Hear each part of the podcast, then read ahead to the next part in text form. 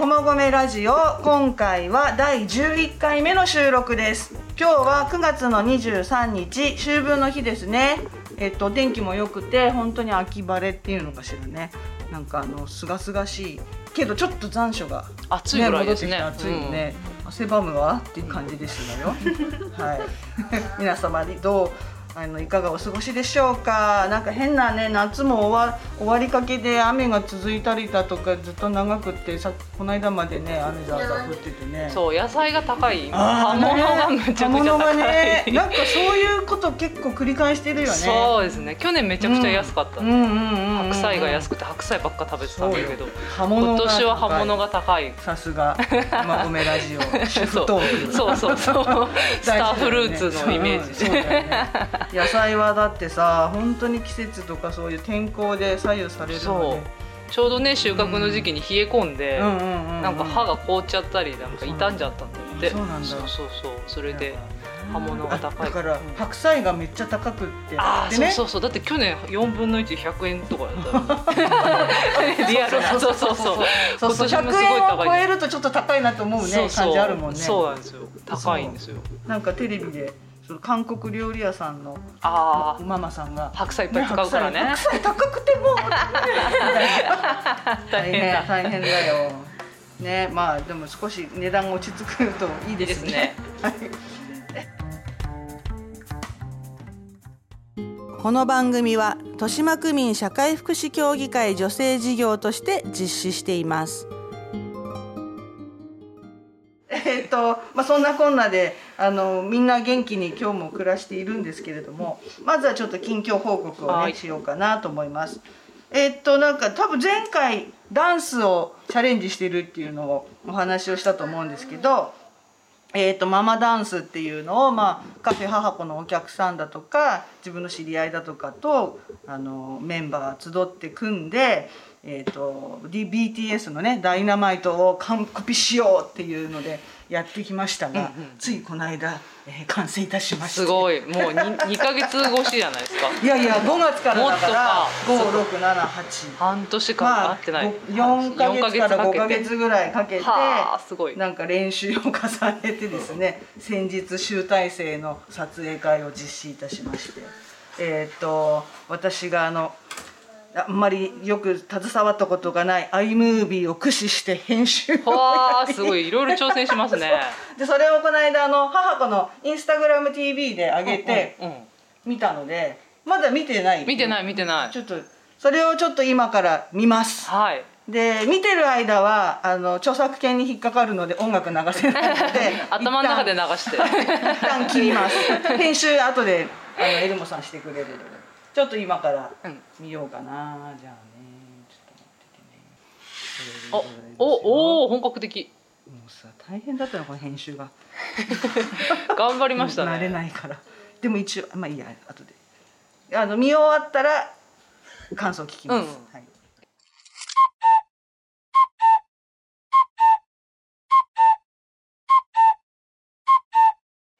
です。わわあすごいすごい。ちょっと圧巻のお目汚しになりましたでしょうか？あの初めて見たんです初めて見た。そうそう、うんうん。初めて見たんだけど。リアルリアル感想リアルえー感想、もうすごいあの思ったよりむちゃくちゃ本格的うんうんうん。でどれだけ練習したんだろうっていうのと、踊ってる時のみんなの顔が、うん。もうすっごい嬉しそうで私あのこのなんだろう妙齢の女性のこんな笑顔久しぶりに見たなっていう感じがしました。みんなね本当に心の底から楽しんで。すごい、ううん。楽しんでるなって感じもするしやっぱり本格的だなっていう、あのフォーメーションはもう完全に完コピなんですよ。あはあ。のプラクティス動画を見ていただくあの本,、うん。本物のねはい。本家本物の、そうするとなかなかなかなかのもんなんです。そう。えっと 何人何人で踊ってるんですか？結構、えっとあのそんなに広くないスペースで、うん、でもあれ今見ていただいたのは7人で。7人で踊って、うん。こう結構あのアクティブにフォーメーションが変わったりソロパートがあったりうんっていう風に複雑なんですけど、うん。こうそれをこううまくこうコンビネーションでやってる感じがしました。そうそう。あありがとうございます。いや本当結構ねあの自主編もみんなね一生懸命して、先 先生に教えてもらうレッスンの時ともちろんそれだけだとやっぱり追いつかないので、自分たちで家で練習したりとかここであのできる人だけ集まってちょっと自主練したりとかしてなん楽かとにかく完成品を作り上げようみたいな感じでねやりましたよ。はい。そ楽しい楽しい。4ヶ月でした。えー、4ヶ月でここまですごいです。でねまあ、うん。そのやってみて本当になんか結果こうやってまあ1個作ってみてでそのインスタとかにも上げて、うんうん。いろんな人からいろんなこうコメントをいただいて、うんうんうん。であーなんかダンスね一個やとにかく、まあ、ダイナマイトが踊ってみたいっていうところからスタートしてやってみたんだけど、あすごいあの意味のあることだなとつくづく思ったんですよね。であのちょっと真面目な話しますけど結構メリットがたくさんやっぱりあるなと思って、まあ、自分が楽しめたっていうのももちろんあるんだけどなんかもう参加してくれたママたちもさなんか自分の時間が本当に作れたのが良かったとか、うんうんうんなんか毎日同じことの繰り返ししてるんだけどなんか違うことを取り入れられてすごい良かったとか、あのーまた楽しんでもらえたっていうのもすごくあるし、あと実質的にその運動不足の解消にな確かにねもう物理的にそこがまずすごくある。うんでえっと、柔軟性とかもやっぱりこう少しずつ自分の体の可動域が広がるから、そうそうそう 本当にねなんかこう肩とか動かないですもんね。そうそうそう肩とかそうそうだから非常に滑らかに動いてた。四十肩五十肩がね楽になったとか こうやっぱこうそういうことがあるのよ。でストレスがもちろん発散されるっていう効果、効能もあるのでは。でリズム感がさやっぱこうステップも本当に最初はなんかもう4歩進むだけでえー、そうなん？右と左って手つけてなんてもうぐちゃぐちゃだよねみたいなところからスタートしたけどだんだんやっぱりリズム感も身につくし、もうなんていうのその繰り返すことで自分でもできる自分であこんな振りができるようになったわジミンちゃんみたいにみたいなのが。難しいふりをしてましたよね。そうそうそうそう。いうやっぱ達成感もすごく得られるし、やっぱできたって思うと今度自己肯定感っていうね、流行りの言葉だけどそういうのも高まるし、うんうん。あとはその、えっと、メンバーはそれぞれ知り合い同士の人も中にはいるんだけど、まあ兄弟もいるんだけど、全然知らないママさん同士もいて、うんやっぱそういう人たちとのこう地域のつながり合いとか、子供もそうやって参加してくれて子供同士でつながるとか、うんそういうこう町のつながりっていうのもすごくできたなと思っていて。どういうメンバーが中心に参加してたんですか？映像見てるとなんとなく基かるんですけど。本的には母子のお客様だったり、うん母子で、えーっとピラティスを教えてる先生とか、うんうんバレエトンを教えてる先生とかもう単純にお客様として来てくれてた人とか。じゃあイメージ的にはこう20代から50代の、うんまあ、主婦層のおお母さんたち。が参加してあそうた感じそうそう。あと、えっと子供さんはいないけどダンスやってみたいってうん言った、あのお姉さんも一人いたりとかね、うんうんうんそういうメンツでいいですねやってました。わあ素晴らしい総勢10人。だから2パターンあるんです。ああなるほど。全員参加バージョンが。全員参加バージョンが。ズームで参加したらいいんじゃないですか次。そうね。右上にこうやってついてね。そうそう。そういろんなねでもほらそういう技術も駆使すれば、うん撮影の仕方もいろんなことができるから、うんうんうんあのちょっとこのダンスにすごい意味があることだなと思ったので、本格的なちょっとね活動事業に仕立ててそれこそ助成金をそれでちょっと募ったりとか。うんうんうんしようかなと。で編集もね私みたいな素人がやるんじゃなくてエルモさんみたいなプロに 素晴らしい編集を。すごい。あじゃあもう大人の文化祭の発表会みたいなね。そうそうそうそうそうそういうのもちょっと考えてあの第2弾を10月から指導することになりました、おー楽曲変えてねダイナマイトじゃなくて、うんうん。であの、まあ、ビジョンとしてこういうビジョンかなと思って考えたのがそのダンスを通じて人のつながりが生まれて、街や暮らしや人生が豊かになる。でファミリーで参加できる、ダンス経験ゼロでも楽しめるよっていうそういうこうビジョンを掲げた活動にしていこうと思っております。素晴らしい。今後もどうぞお楽しみにしててください。次は Permission to Dance をやります。誰の？えっと。あ BTS あそうさすが BTS シリーズ。とりあえずね、あの参加してくれたママたちもようやくこう BTS が誰が誰だか分かるようになってきたので、あの2回目ぐらいまでは BTS でいこうかなと思っております。はい。そんな感じでママダンス今後もどうぞご期待ください素晴らしい ありがとうございます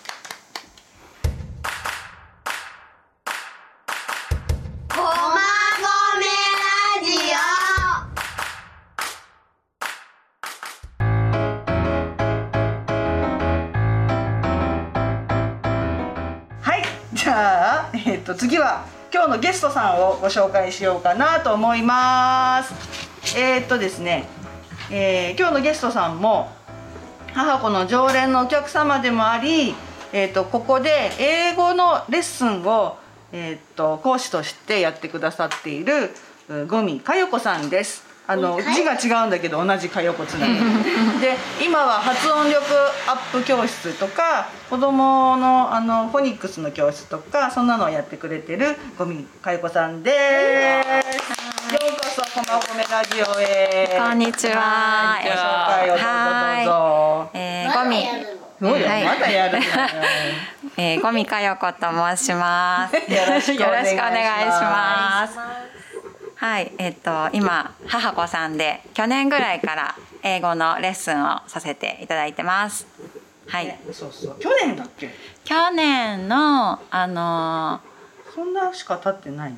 はい、母子さんに行き始めたのは一昨年の秋ぐらいからなんですけど、はい、レッスンは去年の夏ぐらいからさせてもらってます。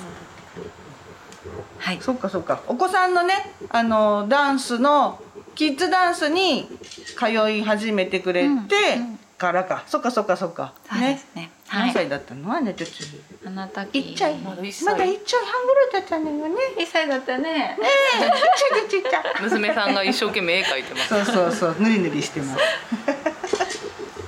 そっかそっか。あのー私がねそのゴミさんにねちょっと「こもごめラジオ」にね出てみませんかって、あのーお誘いしたのには理由が2つほどあるんですけど、えっとまずねゴミさんはねあのご主人のお仕事の都合で結構数年おきに今転勤を繰り返されているいわゆるあの転勤族の奥様なんです。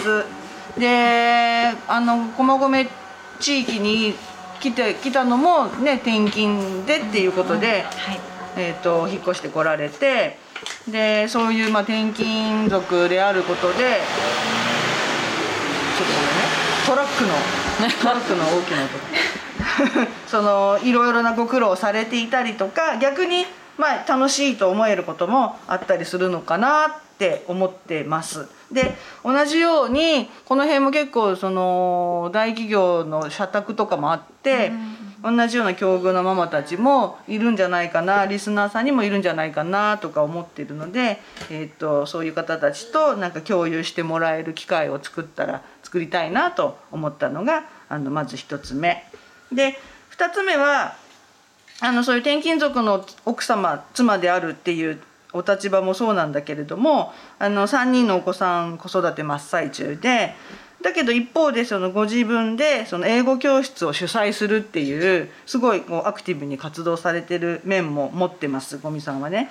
でその教室をね忙しい中自分で主催しようと思った理由、まあ、思いとかそのこう実際にこう立ち上げるまでのプロセスなんかをお聞きしてみたいなと思っています。であのゴミさんのようにその子育て中だけどなんか自分の特技やスキルを生かして活動してみたいなと思ってるママたちがあの多分リスナーの中にもたくさんいると思うので、そういう人たちへの参考にもなったらいいかなと思って、ん。その辺をお聞きしようかなと思ってお誘いいたしました。ね、まずじゃあその一つ目のその転勤族の妻としてのいろいろな はい。はい、はい。どうでしょう？えっ、と転勤族でえっ、と我が家はまずあの、長男が12年前に生まれてるんですけど、うん。そこから数えてというかあのひ広島に住んでたのが次に東京の、えー、と世田谷区の方に住んでて、でその後福岡に行って、でその後現在の,、うん。この駒込の、ん。まあ、近所というか近くに行ってます。ごい。でそんな感じであちこちしてるので3人うち子供いるんですけど、3人ともあの生まれた自治体が違うので、あの母子手帳の、あれ自治体違うとサイズとか全然違うんですけど、厚みとか全然違います。はいそんな感じで。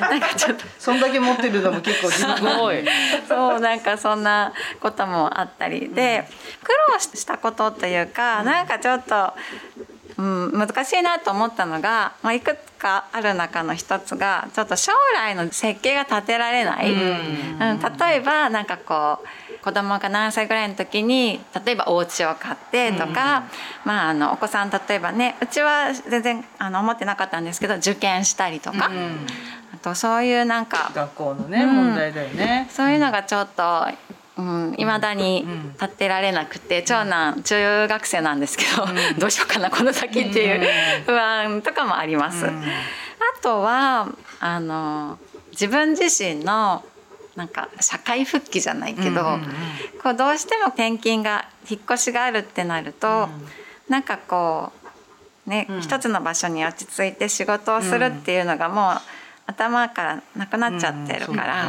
なんか私、ん社会とつながれるのっていつだろうとか特にあの長男長女の赤ちゃんの時代はすごく不安で、子育てって本当はこう楽しみ今となっては楽しみたかったのに、なんかそういう不安といつも一緒で、どっちつかずというか、そういうモヤモヤ時代もあったり。うん、あとまあ自分の人間関係、あのこのまま私いろんな超転々として仲良くなってもまあひひとまずは、まあ、さようならって感じで、まあ今だとオンラインとかね、あっていいけどなんか私おばあちゃんになった時に友達いるのかなっていう 不安もあったりとか。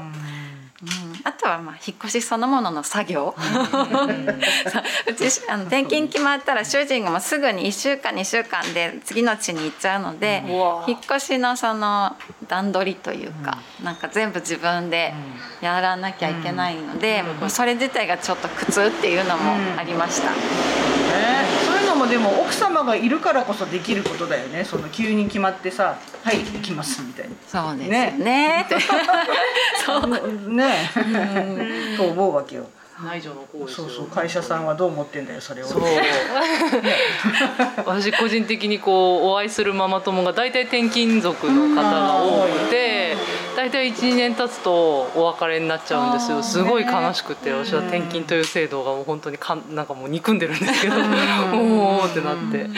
ね、でもそうやってこうねいろんなところをあれ転々とされてあれしたんだなと思って。だからなんか人付き合いがこうライライトっていうかなんかこうあまり重くなくてそれでなんか仲良くなるパターンが多いんですけど。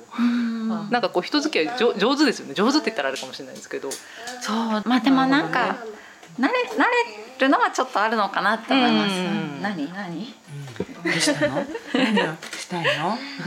え私の話もしてよ。ー、緑を緑をいっぱい選んだんだよね今ねクーピーでね。絵描いてますって。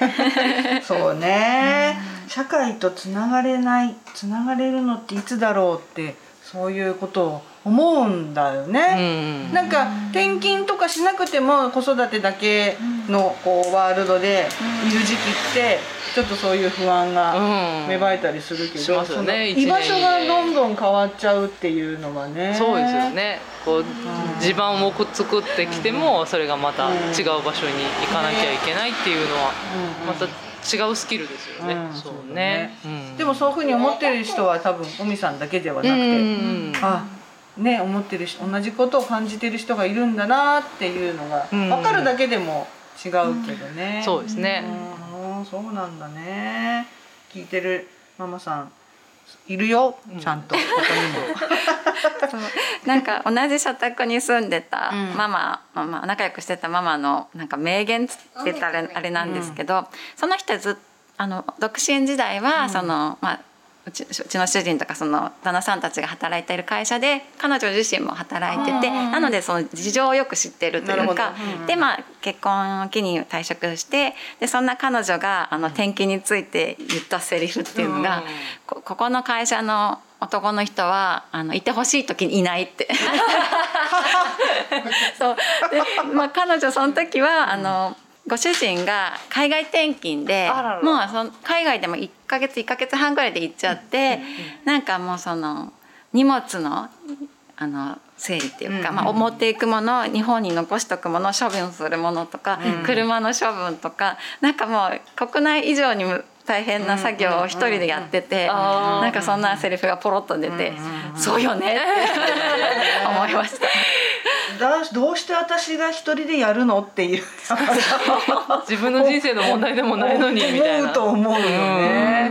行く方はさいいじゃん身軽でね。そうなんですよ行かね。なきゃいけないから。そうそうそうそうそう。なんかこういうなんか変わんないんですかね？こう令和の時代になってさ。そう本当そうですよね。この転勤っていうシステムっつうの？ね支える方が総務的な仕事というか、うんうんうん。後始末をしなきゃいけないとか、やおだちんちょうだいっていう。そうそうですよね。本当に。会社からお給料欲しいですよね。仕事ですよこれ。業務委託。そうそうね業務委託。契約結そうそうそう。あのお引っ越し先とか探したりこ そうお引っ越しの手配とかしてるのはね,、ね。会社の業務の一部ですよね。そうよ。意外に大変だよこれ。そう子供の本当にさそうそう。学校のことからさ、全部やんなきゃいけないわけじゃない、ね学校転校の手続きとかさ、言ってくれるんですか？って。ねえ。部長。いいくらぐらいになるんですかね？ね。賃金労働でね時給結構。3000円ぐらいでやりたいですね。やるやる。頼まれればやるやる。そうそうそう。30時間かかりましたけど。新しいビジネス。かがでしょうか？ってそうそうそう腰ビジネス。そうそうそう。転転勤族の。勤転勤族のね外注しましたのでねえ。あのぜひ払ってください。本当だよね。なんか福利厚生でさ少しねおだちんくれるとかさしてもらいたいわ。そうですよね。それぐらいの手間がかかってますもんねっていうふうにあの自信を持って取り組んでいいことだと思います。転勤族の妻というそうそういう職業業ですよね本当ね。蓄積されるじゃない？その段取りとかさだんだん自分が段取り上手になってくる。あノウハウは確かに売れるかもしれない。確かにでもあの捨てることに、あの躊躇しないっていうかあもうな何度も捨てるから、まあでもその分断捨離になるっていうか、物をたくさん持たずに済むんですけど、最初はこれいるかな思い出かなとかって思ってたものも、結構 2, 2回目3回目だともういらないいらないってもう一回捨てたりとか。そうか転勤妻の断捨離術はいいですね。ね。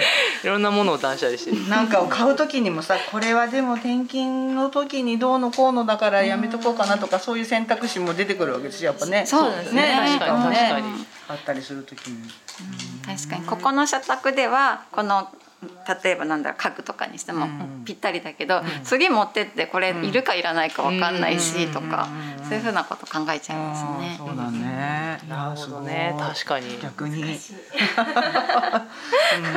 教えてほしいそのうん先読み感そうだね。そうそうそう。定住族とまた違う。なんか何の物のさ捉え方が。性もなく買ったりするじゃない。芝刈り機とかね。買ったの？まあいや買ってないんですけど。あるじゃないですかそういうマイナーなものが。あるある。そうそう。多人鍋とかあさタジン鍋とかね。そうそうそう。この突き抜けてるのをどこにしまうのさみたいな。そうそうそうそう。収納に困るやつ。そういうの買わなくて済みそうですねそうか。でもまあそうね。そういうでもそうよ。蓄積されてることもあるわよ、うん、いい方に捉えよそうはい、うね。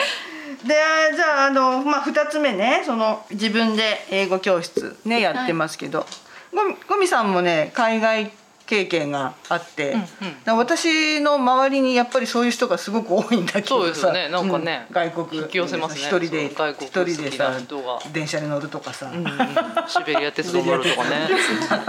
そういう人が多いんだけど。ねどうどうなの？その学教室をはい。やってみよう。いつからやってるの？えっと実はというか、私あの2人目今9歳のうん。10歳か、10歳の2人目の子が、えっと幼稚園に入った時にパートタイムなんですけど、仕事をしてて、うん。その時は別に先生英語の講師とかではなくて、うん。まあ、英語ちょっと使いながら、うんうん。えっともともとホテルとかでずっと働いてたのでまあ、その宿泊施設関連というか、うん。そういうとこで働いてて。うん。であの社会にこう復帰できたまあまあそんな大それた感じでもないんですけど、だけどすごく楽しくって、うんあの仕事も楽しいし、人間関係もやっぱこうママとしてだけの人間関係よりも、まあなんかね自分のこう好きなこと、好きなことっていうかできる仕事ことをでこう作っていく人間関係がすごく楽,、楽しいというか、まあは話が合うというか、だったんですけど、うち、まあ、主人転勤族で、あの激激務というか、帰ってくるのもなんか11時とか12時とか、ほぼいないんですよね平日は。なのでいくらパートだと言ってもなんかもう自分で回せなくて仕事とか家のこととか子供の習い事に連れてったりとか、なんかもう家の中がごちゃごちゃになって、もうすごくそれもストレスなんだけど、もうどうどうしようもなんなくって、まあそんな時にこの子が3人目の子ができて、でまあひとまず仕事もねあのやめてとかなって、でこの先どうしようかなって、絶対一人で3人やりながら、外でどっか勤めるとか、なんか私にはできない。やってる人もたくさんいるんだけど、私はちょっと無理だなと思った時に、なんかこう自分のちょっと得意なこととか今までやってきたこと活かせないかなと思ってあなんかこう英語の講師ってその長時間こう束縛っていうか、うん拘束。ね、拘束されないずに住んで、まあ、ちっちゃい子供連れでも OK なとことかでやれたらいいのかなとか思って、まあ、それがきっかけですかね。なるほどね。はい。はい。うんうんしい。でも何かやってたかったんだよね。そうですね。なんかその家の中のことだけ専念してっていうやっぱタイプじゃなくて、どっか外の人とのつながりみたいなのをやっぱり基本欲しい人なんだよね。そうですね。あのかつてのあのモヤモヤな感じには戻りたくないっていうのもあって、そのねこう閉塞感があってみたいな時なので、はい。ちょっと妊娠中とか産後とかいろいろ考えて、まあ調べたりまして、って感じですかね。それでまあ特技特技であるこう英語っていうものを使った、まあ、お教室を自分でやってみようと思って、なんかこう準備期間とか、こう教室ってほらやりたいと思ってるけど、本当にやるのってさ、やっぱりそれなりに大変じゃない、そのきっかけとかなんかないと、どういうこうプロセスで実際にやれるように？えっとこの英語のその講師やってみ、すいません。なんか子供が後ろに乗って。です。可愛いですよ。やってみたいなって思ったのが、もう多分転勤そろそろあるなって福岡で言われた時、まあ、直前ぐらいで、まあ、とりあえずできることっていうか勉強しとこうかなと思って。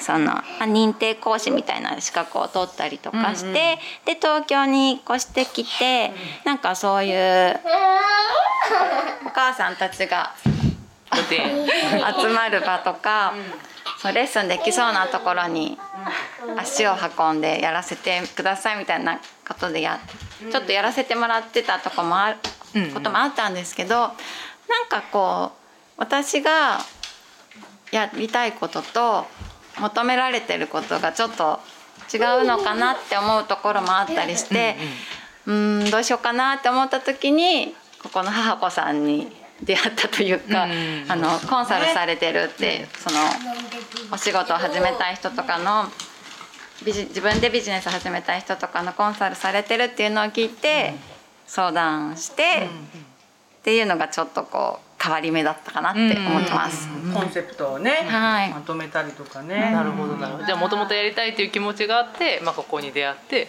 そうですうん。ね、生まれてきた、なんかやりたいやりたいって思ってても実際その一人でビジネスとかやったこと、まあ、いいくらこのなんて言うんだろう英語教室とかって言ってもやったことなくって、何をやればいいのか正直分からなくって、やりますって言ったらすぐお客さん来てくれるのかなぐらい勝手な子だと思思ってた節もあって、でも実際はそうじゃなくって。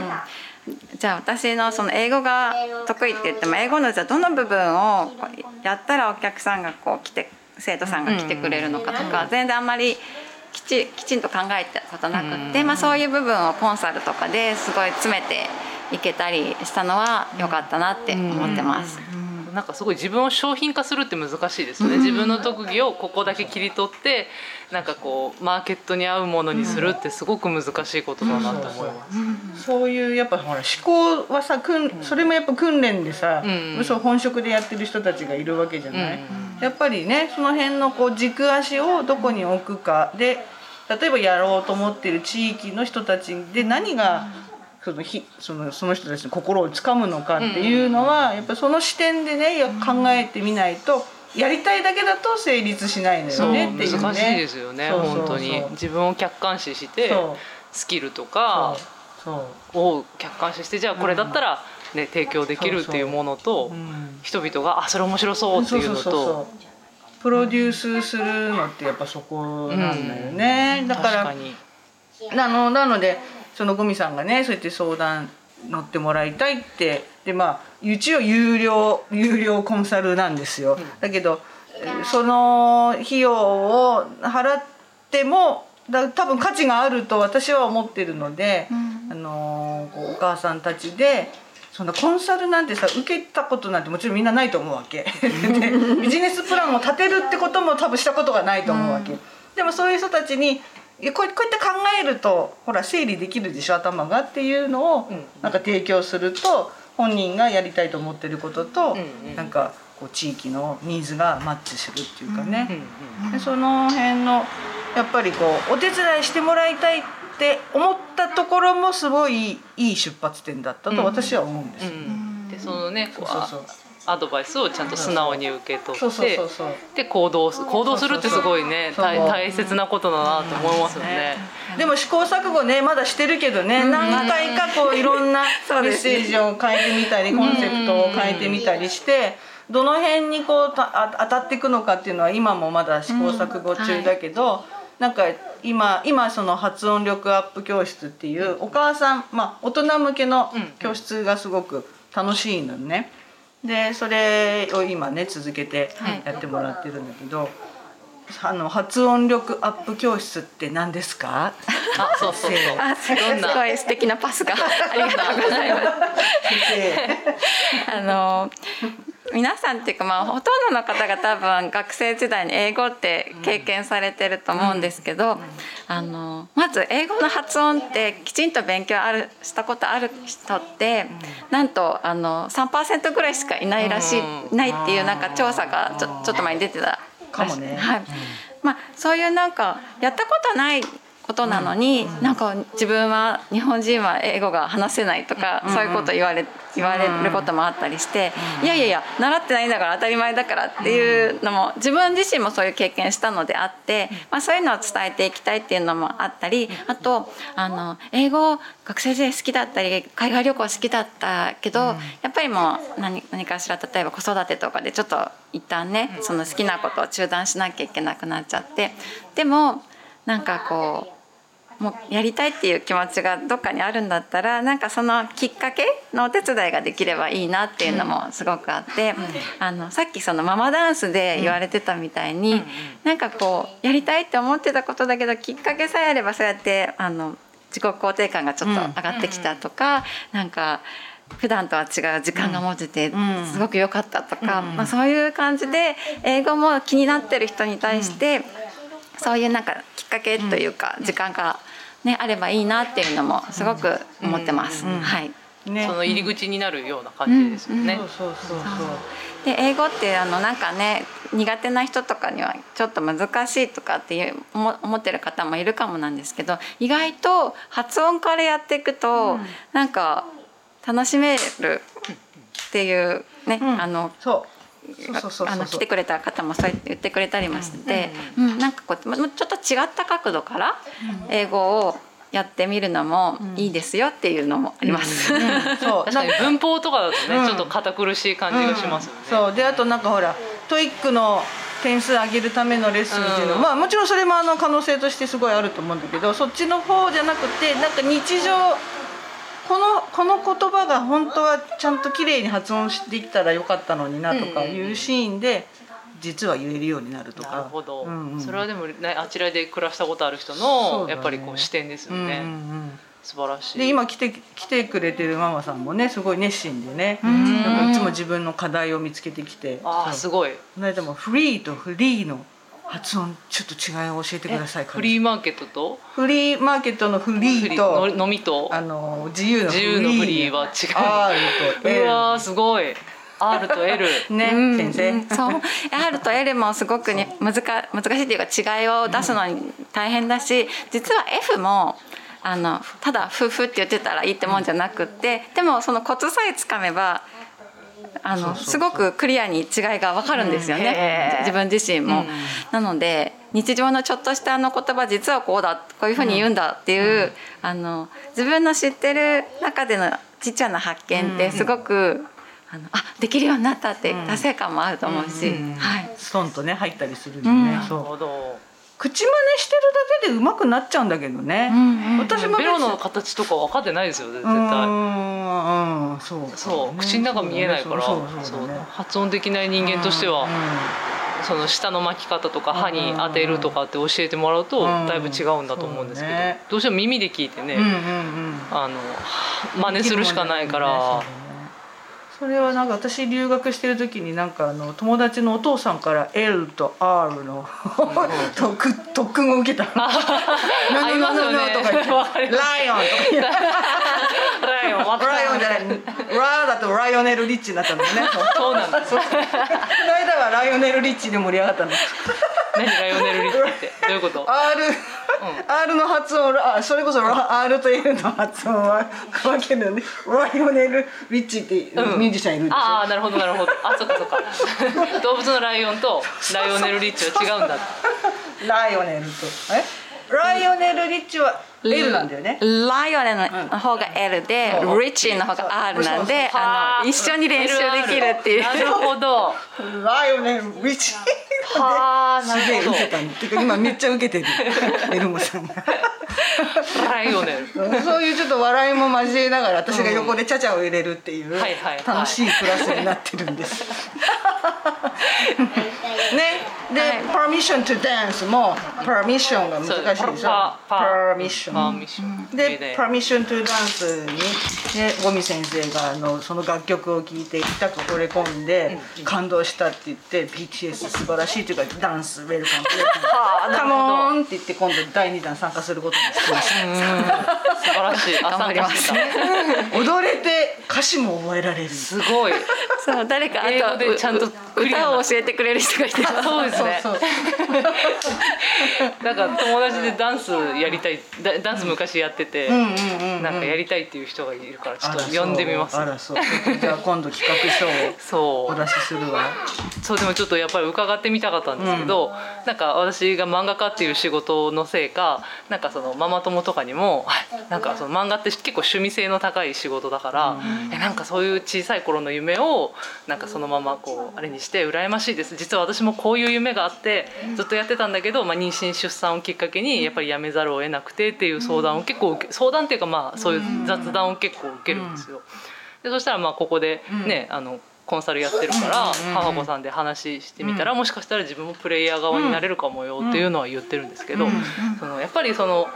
えっと、例えばクラスを受ける、まあ、受講者側と、まあ、プレイヤーになるところの差って、ご自身だとそんな感じしないかもしれないですけどやっぱりすごい壁があるように見えるらしくて、そこを乗り越えるコツみたいなものを。乗り越える。なんかまず私も結構すごい準備ししないとできないタイプで、うんうん。すごい飛ぼうかなやめとこう飛ぼうかなやめとこうみたいなタイプなんですけど、今ちょっとその途中まで来て思うのは、とりあえず始めてみるって大事だなって、うんそうそうそう。そう。なんですよね。結局ねいろいろこうコンサルしてもらったりいろいろ準備しても始めるのは自分じゃないですか、うんうんうん。でそこがやっぱり踏ん切りがつかないから、まずまずやってみるみたいな。うん。であのちょっと例えば私とか英語なんですけど、なんか英語にちょっとまだ自分この部分自信がないんだよねって思ったと思ってたとしても誰かにこうあ教えてアウトプットすることで結構それでぐっとこう知識が深まるというかはあなんはいあの定着するので、あの別に一人でも二人でも人に教えてあげるってすごく自分のためにもなるんだなって今、うんはい、教えてるけど自分が学んでる的な段階です今。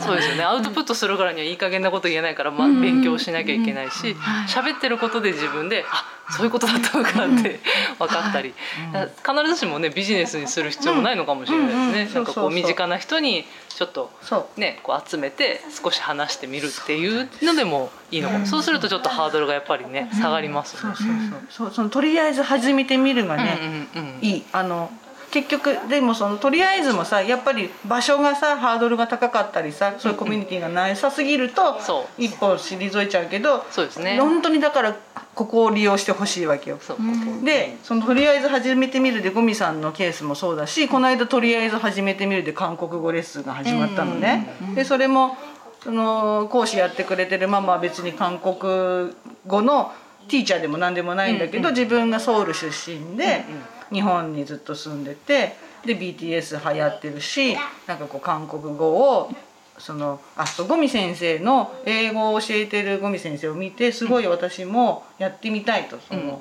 自分の仕事以外にそういう教えるってすごいキラキラしてて素晴らしいと思ったからって言うから、じゃあ韓国語教えればいいんじゃんやってみればって。でやってみようって言ったらそのわらわらとさみんな集ってくるわけよ。はあ。すごい、うん。でもうあの私も一緒にやってんだよ「アニョハセヨチョヌンカフェハハコオーナー小島佳代子イムニダ」うんうん。できてる。でもそういうその彼女もちょっとやってみようかなって思っててじゃあやってみよう、うん。ここでやってみよう。ニーズはあるはず、うんでこう誰かが来てくれて喜んで帰ってくれると少し自信にもつながるし、もうちょっとじゃあレッスン料高くもらえるように、ね、グレードアップすればいいじゃんとか、すごいなんかこう一歩踏み出すきっかけにねなれればいいよね。ね。そういう場所があればさ、ぜひぜひみんな使って電話かかってくるし、ちょっとごめんなさい、うん、ありがとうございます。なんか母子さんのでコンサルを受けるいいところっていうかいや私はすごく良かったなって思うのはそうやってまあビジネスの基本とかを教わるのはもちろんなんですけどそのここの場で自分がレッスンしたのもはあの小島さん見てるわけだから後でフィードバックがすぐにもらえる。なんかそういうのって意外とありそうでないっていうかねビジネス塾行ってビジネスになついて習うけど実際に自分がやったレッスンをその先生が見てるわけじゃないっていうのもあったりとかでここだとそれが全部まるっとこうなんかあるからそれもすごく私は良かったと思ってます。うん、なるほど。ね。実践そうね。理論と実践とフィードバックがある。そうそう。これからも楽しくはい。レッスンしましょう、うん。お願いします。ね、ちょっとやってみたいことがあるとかそうそう。うん。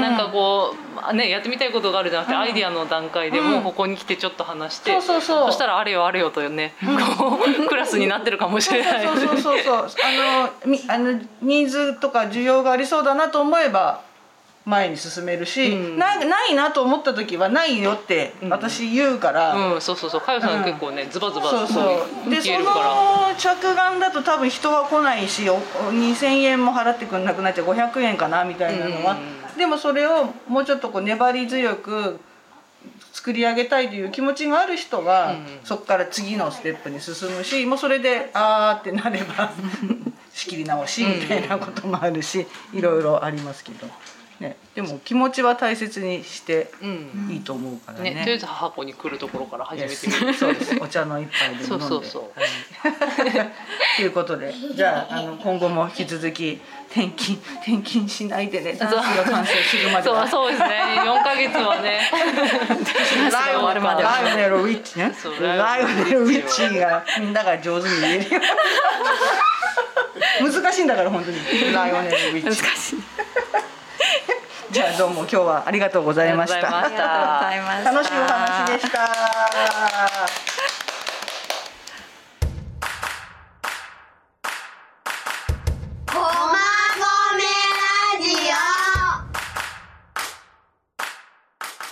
じゃあ次、まほまほのお話コーナーいきますよ。ははい。ーい。大好評の。です。まほまほのお話コーナーお久しぶりです。久しぶりです。ちょっと前回お休みさせていただいたので。いやいや全然いいですよ。えっ、と今日は世界で一番綺麗な声っていうお話をしてもらおうかなと思います。ご準備の方はいかがでしょうか？オッケーです。あーありがとうございます。ではじゃあまほまほのお話始まるよ世界で一番綺麗な声。ある時、一羽の太った子ガモが広い世界を見たいと思って家を出ました。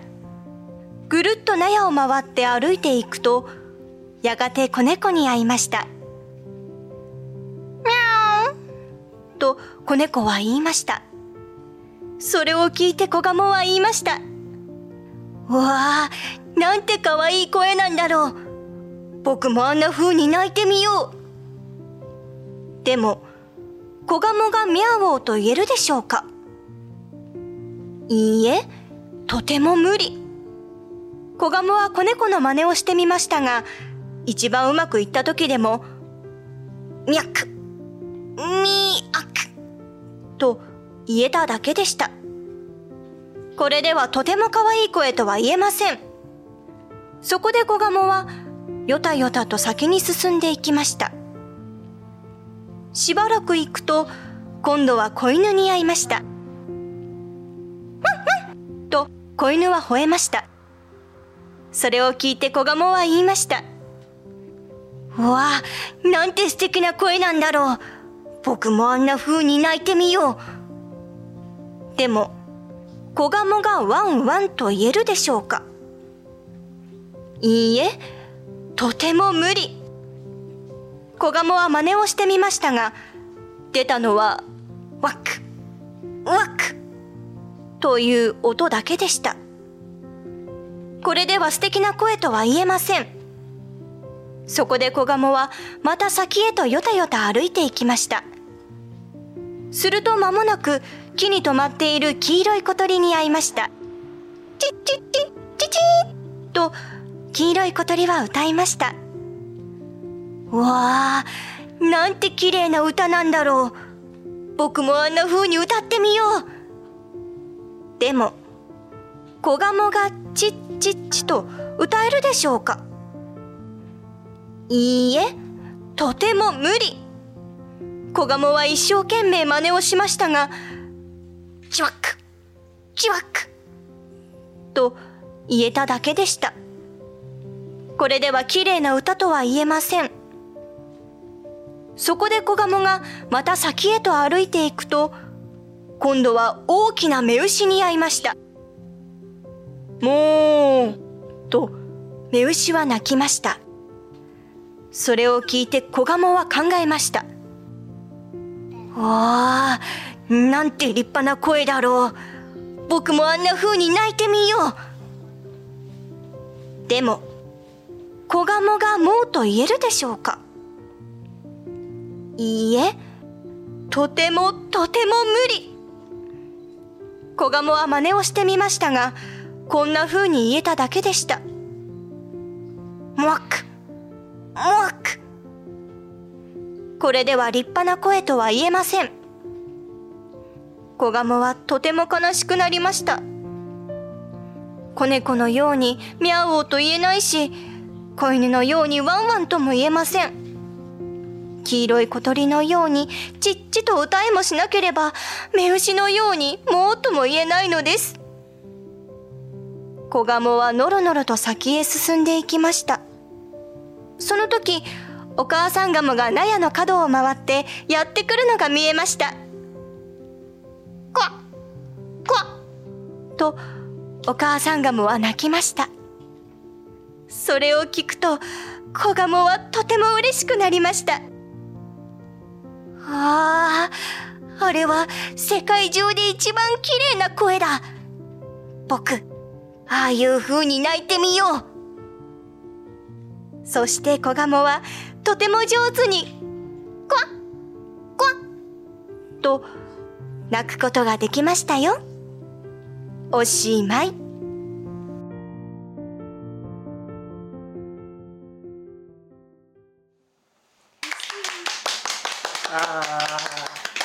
世界で一番綺麗な声でした。本当に素敵な声で朗読をありがとうございます、結局はお母さんの声が一番好き素敵っていうことなんですよね。すね。なんかこれを読んでてなんかほっこりしました、癒される内容ですね。は泣き声の部分結構難しかったでしょでも。そう。難しかったです、いろいろやんなきどうなんか表現したらいいかなって思って、ちょっとでも似てるように、うんうんこうモノマネしなきゃっていうので、いやだけどさ仕上げてくるところがさすがなんだよね。きっちりそう。仕事を。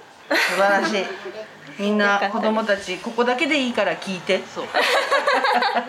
でもちょっとなんか子供がはって反応すそうるそうそうそう。その瞬間が面白い。その瞬間が面白い。ラジオ聞いてると。う。ん。ねこう喋ってる時はなんかうん。ガヤガヤってうん。こう雑音な感じで雑音またおばちゃんたちが喋ってるよみたいな感じなんですけど。なんかこうまほまほのお話コーナーの時はえ本当ですか？ピーンとね。そうピンと空気が変わってね。なんかこうやっぱプロの声。ね。は波数が変わるんでしょうね。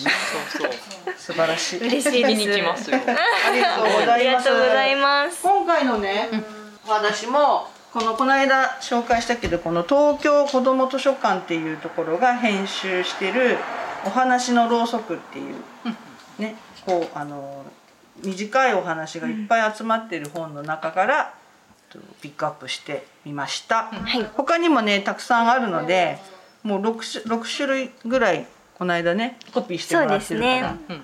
また2年分ぐらいはある。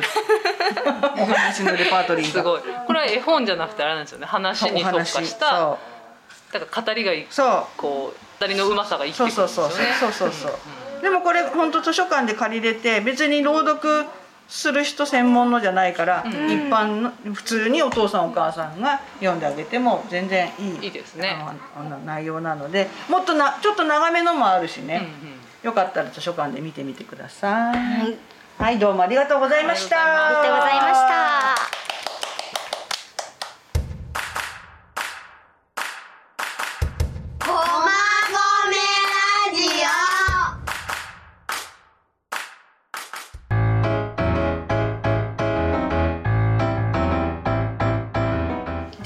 次えーっと恒例の10月から11月の気になるイベント紹介コーナーいきます。えー、とまず私の方からのお知らせですけど、えー、とカフェ母子で10月の23日の土曜日の10時半から3時半ぐらいまでの間でハロウィンマルシェやります。いいですね。はーい。えっ、とまあ出品者さんね今回ちょっと絞って2品2 2 2えっと2え2人？二人。そうそう。2店舗さんにします。で一つはえっとチュチュク練習っていうあの保育園に着ていくのにぴったりな保育園着をちょっとに特化したショップをネットで展開している方があのママさんなんだけどね。いいですね。てあのー通常はネットショップだけど、まあ、やっぱり実物見たいし、合わせてみたいしっていうあの需要もあるので、あのーちょっとマルシェで出店してみない？って言ったら「あぜひ」って言ってくれたので来ます。あのよかったらひろこさんっていうの。うわあこれもう娘来たら喜んじゃいますよ。結構可愛いのよ。で韓国韓国のが多いのかな多分。ああそう韓国の子供そう可愛いんですよね。で結構生地もねしっかりしてるのを選択されてるので、あの仕入れされてるので、うんうん。あの洗濯にもねジャブジャブ洗っても大丈夫だしワンポイントが可愛かったり。で秋冬物を結構持ってくるって言ってたんで。うわあね、よかったら見に来てください。あともう一人があのアクセサリー。レジンレジンのアクセサリー、こうちょっとこう透明感のある、を作ってる作家さん。あ前にあの8周年記念のイベントにこうち、えっと聴衆者で来てくれた、ほ保育士さんやはいはいはい。あ彼女がめっちゃ綺麗な人。うんうんそうそう。アクセサリーも自分で作ってて、で売ってみたらって言っていっぱいなんかそう売りに来てくれるみたいなん。でそこでママ向け。あとイヤリング系となんかこうヘアアクセサリーとか、あの出すって言ってましたんでね。でコスチューム着てねぜひよかったら遊びに来てください、子供さんほらやっぱハロウィンコスチュームさ買うとさ高いじゃん、で1回しか着ないとさもったいないから、何日間も渡って10月はあのそう10月23日に来てそうそう。24日に来てそうそう。31日にも来て。そうそうそうそうそうそう。ぜひぜひお時間ありましたら遊びに来てくだい。いですさいね。イベント楽しいイベント。嬉しいな、ね。でえっ、とうん山火さん言って言って、聞こえますか？もう一大イベント、はい。2年ぶりだっけ？2年ぶりの駒込を挙げてのイベントが、はい。どうぞ。はい。はい。はい。えっ、と11月27日土曜日に11月27日駒込の少林寺さんでお寺でジャズというイベントを開催予定で今準備を進めています。イエーイ。いやー楽しみこれ、えー2年ぶりですね。ね、はい、あうん、今年で3回目になるんですけれど、あの本格的なジャズのライブを、えっと、一応2組、うん。えっと、こんあライブをする予定ではい。今進めています。はい。はい。あれハモンドオルガンも出るのかな、あ今回はですね、うん。ハモンドオルガン使わずに完全アンプラグ、オンプラグド、うん。あの電気を使わないうんうん。音楽ですね、電源が、を必要としない、うん。はい、生の生音の音楽を、まあ。ちあのコンセプトにお送りしようと思ってます。これ参加した側からのすごい感想というか、うん。おすすめポイント言っていいですか、うんいいよいいよ。あの2年前に参加して、えっ、とおジャズのイベント本格的なジャズのイベントなんですけど、ユニークな点はお寺でやる、うん。お寺の本堂でやるっていうのと、もう一つは、えーとまあ、子供お子お子さんとかも全然普通に参加できると、うん。でも子供向けコンサートじゃない、うん。大人向けなんだけどうん。子供も楽しめる、うん。子供がちょっとはしゃいでも、うん。まあ、それは OK みたいな雰囲気で、なんかこういうコンサートってあんまりないなそうね、うん日本だと。ねそう大人向けか子供向けかになっちゃって、うん子供向けのは大人がちょっとつまんないし、うん大人向けのは子供が静かにしてなきゃいけないしっていうこう線引きがある中でうん。こういろいろごちゃごちゃになってるところがうん。面白いなって。敷居が低いジャズね。そうそう、ん。それを、まあ、またお寺っていう、うん。地域のコミュニティでやるっていうところがすごく面白くて、実際に、えっと子供2人連れて行って、うん。まあ、すごくあのゆったりしてた、うんの音楽の良し悪しが分かるわけじゃないんだけど、うんすごくこう別に騒ぐわけでもなく、うん。聴いてるわけでもないんだけど、うん。すごくリラックスしてうん。いたのが印象的だったのと、あと障害のあるお子さんが結構あの少林寺さんなので、あのそういうコミュニティがあるのでうんいらっしゃってて、その子たちの表情がすごい良かったのが印象に残ってますね。そうそうそう、本当のあのねこう大人がガチで演奏している、うん。ね真剣な演奏を目の前で見れるっていうのはすごくいい機会だなと思います。とても豊かなイベントなので今年開催されるというのはすごい嬉しいです。ねあのまあ今まだ予定っておっしゃってたけど本当に確定したらねどんどんいろんなところで告知もしていきましょうねそうですね。はい、Facebook ページとか、うんあの作ってますので、あ本当？チェックをしていただけたらと思います。お寺でジャズで出てくるはい、うん。出ます。出ます。まあお寺でジャズ駒込ってやると、うんうん出てくる。あの他の音被らないで出てくる。あ本当？うんまああの駒込ラジオのリンクとかでもねどんどんやっていきましょう、はい楽しみ。えあのダイナマイト踊ったりとかする？そうですね確かに。ジャズで。えでも本当にあのお寺でダンスとかでもありだと思います。少林寺さんはねこうすごい。そうそうそう。すごい本当ねモダンなすごいおしゃれなお寺だから。やばいでミッションコンサートしてもおかしくないぐらいの広さがあるんですよ。えー。えでもジャズでその BTS の踊ってみたらかっこよさそう。で すかっこいいですね。ちょっと興味あります。いいですね。そうそうそう。どうしよう。踊りに行っちゃう。踊りにでもあのフラッシュまモブ的に。まこの方もぜひぜひ遊びにはい。うん行ってみて、11月27日ですね、はい。そうはい。ですね。はい、うん。行きます。楽しみにしてま楽しみにしてます。ありがとうございます。ひろこさんからなんかある？そうですね。えっ、と駒込ラジオ、うん。えっ、と次が第12回になるんですけど、うんうんなんと豊島テレビさんとうんコラボ企画が進行中です。そうそうわーラジオとテレビ。そうラジオとテレビの コラボレーション。まだあのなどういうふうにしようかなって思ってるんですけど、うんうんが勝手に考えてるのは、うん。あの豊島テレビのレポーターさんの女性の方がうんうんうんうん「すごい駒込気になる」って言ってて、駒込を例えばこう案内しながら外,、外録街でこう録音して、なんか駒込初心者が楽しむ駒込みたいな感じとか、うん。なんかそういうのをちょっとうん。映像も、うん。音声も、音声も楽しめるような、うん。なんかねちょっと外で収録みたいのもちょっと考えたり豊島テレビさんのあの豊島区役所の中に入ってるんですけど、うん。そこで収録とか、ね。うん。なんかねちょっとテレビならではの面白いね。コラボ企画そうだね。ができるといいですね。うん。構成誰が考えてんの？ん考えてんの成はねえっ、といつもあの豊島テレビの人が考えてくるんですよ、こういうふうにどうですか？っつって、うんうんうん。うんあじゃあそれいいですねって大体乗るんですけど、うんうんうんうん。まだ今少し先なので、うん。練ってる、うんこれからです。また何かあったら。はい踊ってとかまた？それに合わせて踊りますか？ブースの中であそうですね。そうそう。そんなことはね本当いろんな人がいるからね。うん、コンテンツはいっぱいあるから、ね。そうだね。何でもできちゃいますね。ラジオならではのなんかね発信ができるといいね。そうですね、うん。ちょっとまそう。た考えましょう。11月ね。そううん11月ねです、楽しみはい。よろしくそんな感じ？うん、はい。こんな感じです、はい。イベント少ないですね今年秋なのにやっぱね、うん。なんかみんなちょっとじどうなるかわかんないっていうのがあってね。そう企画をねするのも難しくなるうんうんし、確かにそれはありますね、でもやっぱハロウィンマルシェなんかも小規模だったらさやっても大丈夫、今だんだんみんなもうワクチンも打ってきてるしね。そうそうそう。だから少しずつ少しずつ楽しいこと考えて。でもコロナでこういう時期だからこそなんかいろんな試行錯誤もきっかけになったし、そうそう。でオンライン、こういうふうにねオンラインで参ラジオに参加していただくみたいな新しいあれも出てきたし。そうそう。悪いことばかりじゃないわよ。そうそう。うん。ついてるって思って。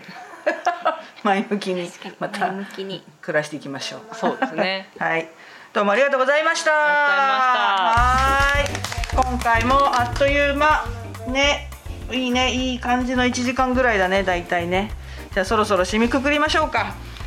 はい、えーと、こもごめラジオは、ポッドキャストが聞けるサイトから聞くことができます。有名なのは Apple Podcast、Google Podcast、Spotify などでお聞きいただけますよ。えー、とこまごめラジオでは皆様からのメールやコメントもお待ちしておりますインスタもあるしメールもえー、とアドレスがあるのでぜひぜひいろんなコメントをお寄せください。スポンサーも大募集中です。ラジオと東島テレビとのコラボなんかするとスポンサーが集まるといいね。ご興味のある方はお気軽にお声かけくださいね。では皆さんごきげんよう、またね。バイバ